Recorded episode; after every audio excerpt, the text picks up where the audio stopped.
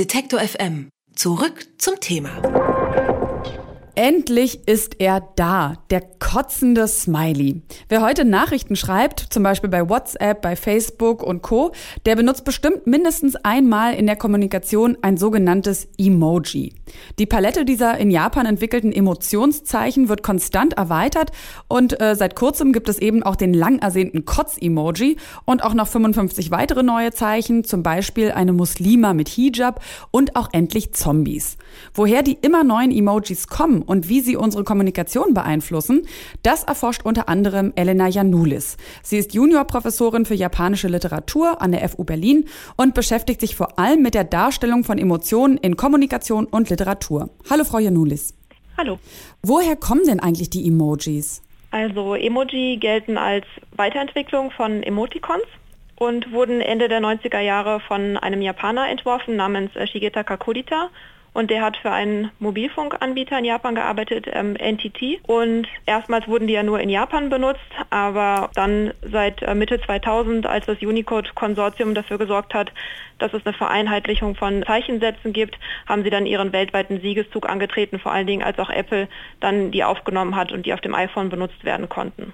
Und das heißt, deswegen haben wir auch weitestgehend gleich aussehende Emojis auf allen eigentlich Geräten dieser Welt und auch für alle verschiedenen Anbieter von Nachrichtendiensten, oder? Ja, es wird jetzt versucht zu vereinheitlichen, aber Sie wissen ja auch vielleicht, dass es bis zu bis zu einem bestimmten Punkt sahen die ja teilweise ein bisschen anders aus, ob man die jetzt auf Android benutzt hat oder eben iOS. Ein bisschen anders werden sie ja schon dargestellt. Und wer beschließt jetzt die Erweiterung der Emoji-Palette und auch vor allem warum? Also ja. sind es alleine Forderungen der Nutzer, die da umgesetzt werden, jetzt zum Beispiel wie bei diesem Kotz-Smiley oder steckt da auch manchmal so eine politische Intention dahinter? Genau, also es gibt ja das sogenannte Unicode-Konsortium. Die treffen sich mehrmals im Jahr, die sitzen in Kalifornien und da sind Vertreter von äh, großen Konzernen, beispielsweise Microsoft oder Google oder Apple und auch Lobbyisten und die diskutieren dann, welche Emoji aufgenommen werden, welche vielleicht gestrichen werden oder welche vielleicht aus bestimmten Gründen nicht aufgenommen werden. Und es gibt auch die Möglichkeit, für ähm, Bürger Sachen, Vorschläge einzuschicken. Und so war das ja letztlich auch mit dem Kopftuch-Emoji, mhm. dass eine Schülerin da einen Vorschlag hingeschickt hat und dann wurde das dann aufgenommen und diskutiert und dann gab es eben die Entscheidung, das wird jetzt aufgenommen. Zum Beispiel, dass es überhaupt diese verschiedenen Hautfarben für die Emojis gibt. Das wurde ja auch vor nicht allzu langer Zeit mit aufgenommen. Und auch die Unterscheidung zwischen Mann und Frau. Das klingt ja so ein bisschen, als würde man versuchen, da Gleichberechtigung und ich sage auch mal Vielfalt abzubilden. Mhm. Wie stehen Sie dazu? Sagen Sie, das ist irgendwie so ein bisschen, ja, so ein ganz nett gemeinter Versuch, weil die echte Vielfalt lässt sich eh nicht darstellen? Oder finden ja. Sie, man kann dem schon Rechnung tragen? Ja, so prinzipiell finde ich die Erweiterung gut denn es passiert ja oft, dass man etwas durch Emoji abbilden möchte, das es noch nicht gibt. Und wenn sich die Gesellschaft weiterentwickelt und es gewisse gesellschaftliche Debatten gibt, dann ist es klar, dass sich auch die Palette der Emoji dementsprechend verändern wird. Ist ja auch mit Sprache so, das ist eigentlich ein natürlicher Prozess.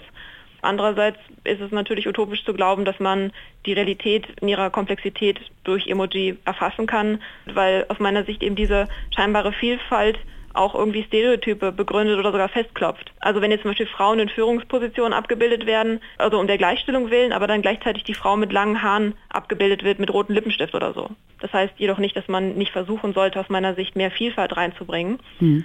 Ja, andererseits regen auch die Auswahlmöglichkeiten dann dazu an, darüber nachzudenken über die Hautfarbe, weil man könnte ja auch sagen, okay, diese gelbe Farbe in Anlehnung an den Ursmiley von 1963, die ist relativ neutral und könnte die gesamte Menschheit repräsentieren. Und wenn dann sozusagen jetzt diese Hautfarben eingeführt werden, dann muss man halt überlegen, wie man sich selbst auch darstellt. Und ich zum Beispiel würde jetzt einfach das Neutrale nehmen und nicht vielleicht nur, weil ich eine helle Hautfarbe das Helle nehme zum Beispiel. Das Neutrale ist das Gelbe, sagen Sie. Genau, das ist dann das Gelbe, mhm. diese Farbe wie zum Beispiel die Simpsons-Farbe oder eben dieser Smiley von 1963. Genau, ja. Jetzt untersuchen Sie ja vor allem aber auch den Einfluss, den dieser Gebrauch der Zeichen auf unsere Kultur oder auch auf unsere Kommunikation hat. Was würden Sie denn sagen? Welchen Einfluss haben Sie denn?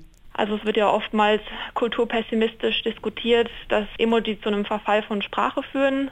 Ich bin da nicht der Ansicht, denke, dass sie Kommunikation auf jeden Fall erleichtern können auf eine gewisse Art. Man kann Ironie durch sie darstellen, man kann dem Geschriebenen einen bestimmten Ton geben und man kann gewisse Dinge neutralisieren oder auch verstärken und es hat auch etwas Spielerisches. Also von daher finde ich, können Sie das Geschriebene sinnvoll ergänzen, aber Sprache auf keinen Fall ersetzen. Und das habe ich auch immer wieder gesehen, wenn man sich das ein bisschen genauer anguckt, auch Emoji in Literatur oder anderen Bereichen, ist es kaum möglich, etwas nur in Emoji auszudrücken, also immer in Kombination mit Sprache.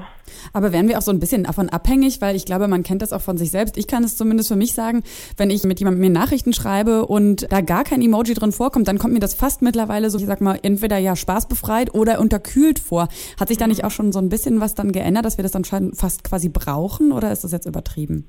Auf jeden Fall. Also ich denke auch zum Beispiel auch zur Abrundung von Kommunikation, wenn da nicht nochmal so ein zwinkerndes oder lachendes Männchen am Ende kommt, denkt man, der andere ist vielleicht unterkühlt oder irgendwie verärgert oder mhm. so. Man erwartet das schon regelrecht. In Japan ist es noch viel ausgeprägter. Da benutzt man zum Beispiel manchmal eine kleine Kirsche am Ende, das hat so was Beschwingtes oder eine Note oder irgendwie eine Welle oder so. Also irgendwie hat es schon irgendwie dem im Chat einen bestimmten, gibt es dem Gesagten einen bestimmten Ton. Also dass es schon als unvollständig empfunden wird, wenn es jetzt nicht da ist. Früher hat es ja einfach gereicht, als es sie noch nicht gab, weil man gesagt hat, okay, ich bin glücklich, aber jetzt muss dann noch ein lachendes Männchen zur Untermauerung ja. dahinter gesetzt werden. Da könnte man natürlich schon eben irgendwie sagen, okay, das limitiert oder beziehungsweise das zwingt uns nicht dafür, mehr äh, noch Worte zu finden für die Zustände, die wir empfinden, sondern macht es schon ja auf der Ebene so ein bisschen einfacher. Dann wähle ich eben das Smiley, was meinem Gefühlszustand irgendwie so am nächsten kommt, anstatt mhm. dass ich da eben, ja, genau, mich sprachlich versuchen muss, irgendwie so ein bisschen stärker auszudrücken. Mhm. Ja, aber meistens benutzt man ja noch Sprache und ergänzt es dann durch ein Emoji. Mhm.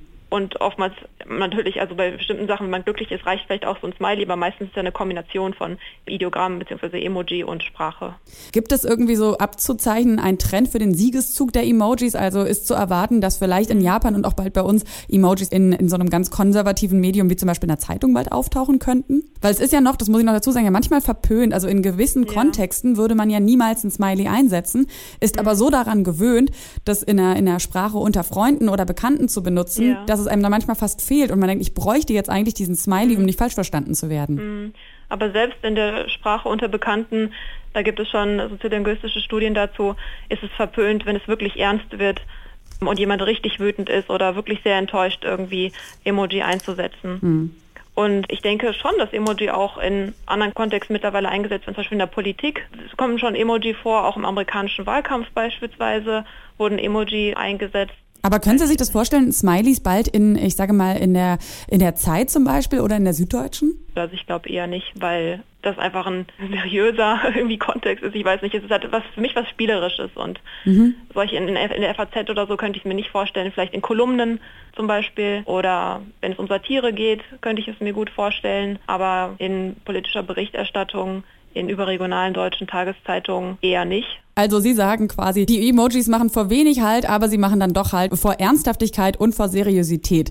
Was die Smileys, von denen es mittlerweile über 1800 gibt und auch immer wieder neue veröffentlicht werden, mit uns machen, mit unserem Sprachgebrauch, das habe ich mit Elena Janulis besprochen. Sie ist Juniorprofessorin für japanische Literatur an der FU Berlin und ich danke Ihnen für das Gespräch. Genau, danke. Wer unser Angebot voranbringen möchte, hilft uns schon mit dem guten alten Weitersagen. Egal ob im Freundeskreis oder im sozialen Netzwerk Ihrer Wahl empfehlen Sie uns gern weiter.